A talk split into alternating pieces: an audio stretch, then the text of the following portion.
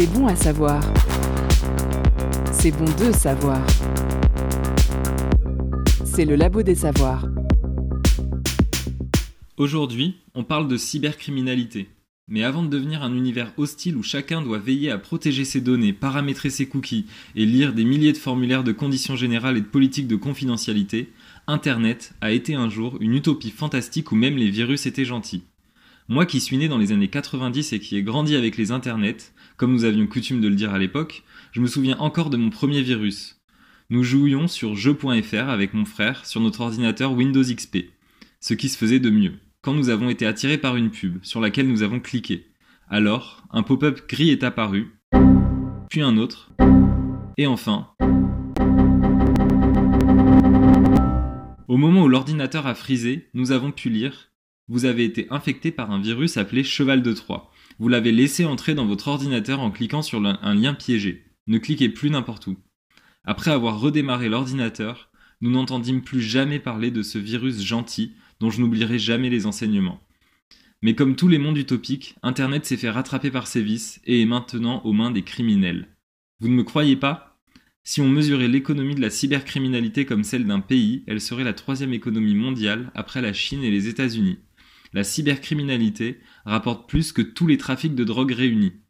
Après, ces chiffres sont assez larges puisqu'ils prennent en compte beaucoup de choses, comme la destruction de données, l'argent volé, les manques à gagner causés par les systèmes bloqués, tout ce qui concerne le vol de propriété intellectuelle, la revente de données volées, le détournement de fonds, la fraude et l'argent dépensé en cybersécurité. Rassurez-vous pourtant, chacun de nous peut se sentir en sécurité dans un pays géré par la mafia. De toute façon, les utilisateurs comme vous et moi ne sont clairement pas des, cibles intéressantes pour les hackers. Enfin, ça dépend de où vous travaillez. Je m'explique. Les cybercriminels s'attaquent avant tout aux entreprises et aux institutions, à qui ils peuvent demander des rançons bien plus intéressantes. Mais depuis le temps que les cyberattaques existent, les informaticiens ont eu le temps d'apprendre à se défendre. Aujourd'hui, la sécurité de l'infrastructure informatique d'une entreprise, quand elle est bien faite, est comme une forteresse imprenable. Si bien que dans le monde de la cybersécurité, on dit que les humains sont le maillon faible de la sécurité. La plupart des attaques qui réussissent ne sont donc pas dues à des failles dans les systèmes informatiques, mais à des erreurs humaines. L'erreur humaine la plus fréquente consiste à se laisser berner par un faux mail. Il existe plein d'attaques bien connues, comme le ransomware, où la pièce jointe du mail que vous venez d'ouvrir était piégée, elle contenait en fait un programme qui s'est installé sur votre ordinateur à votre insu. Ce programme va maintenant chiffrer les données de votre ordinateur et le rendre inaccessible. Pour obtenir le mot de passe qui le déchiffrera, vous serez obligé de payer une rançon.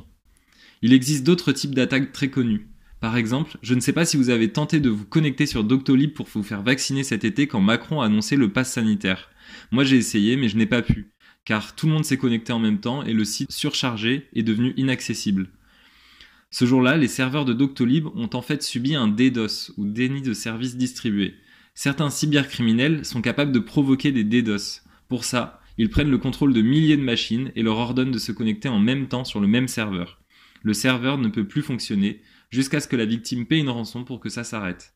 Bref, il existe de nombreuses manières de nuire à quelqu'un à travers ces systèmes informatiques. Mais heureusement, comme dans toute contrée malfamée, il existe des justiciers, les professionnels de la cybersécurité. Par exemple, nous en avons invité deux dans notre émission d'aujourd'hui, Gaston Boutrenaud et Frédéric Lebastard. L'un travaille à la CNIL et l'autre est responsable de la cybersécurité à la Poste. Mais comme on est dans une émission de vulgarisation scientifique, j'avais envie de vous parler d'un laboratoire de recherche spécialisé dans l'étude des virus informatiques. Le laboratoire haute sécurité à Nancy a beaucoup de points communs avec ces laboratoires de virologie ultra sécurisés où l'on entrepose et étudie les pires virus biologiques du monde. Dans les deux cas, les chercheurs qui y travaillent doivent passer par plusieurs étapes d'identification pour y entrer chaque matin. Et dans les deux cas, le laboratoire contient des millions de virus qu'il ne faut surtout pas laisser sortir. La seule différence, c'est que les virus du laboratoire haute sécurité sont informatiques, et ceux qui les capturent et les étudient ne sont pas biologistes mais informaticiens. Maintenant, vous savez que des gens travaillent chaque jour à assurer notre sécurité sur Internet. Alors pour leur faciliter la tâche, la prochaine fois que vous ouvrirez un mail, rappelez-vous de la leçon qu'un gentil virus m'a donnée un jour. Ne cliquez pas n'importe où.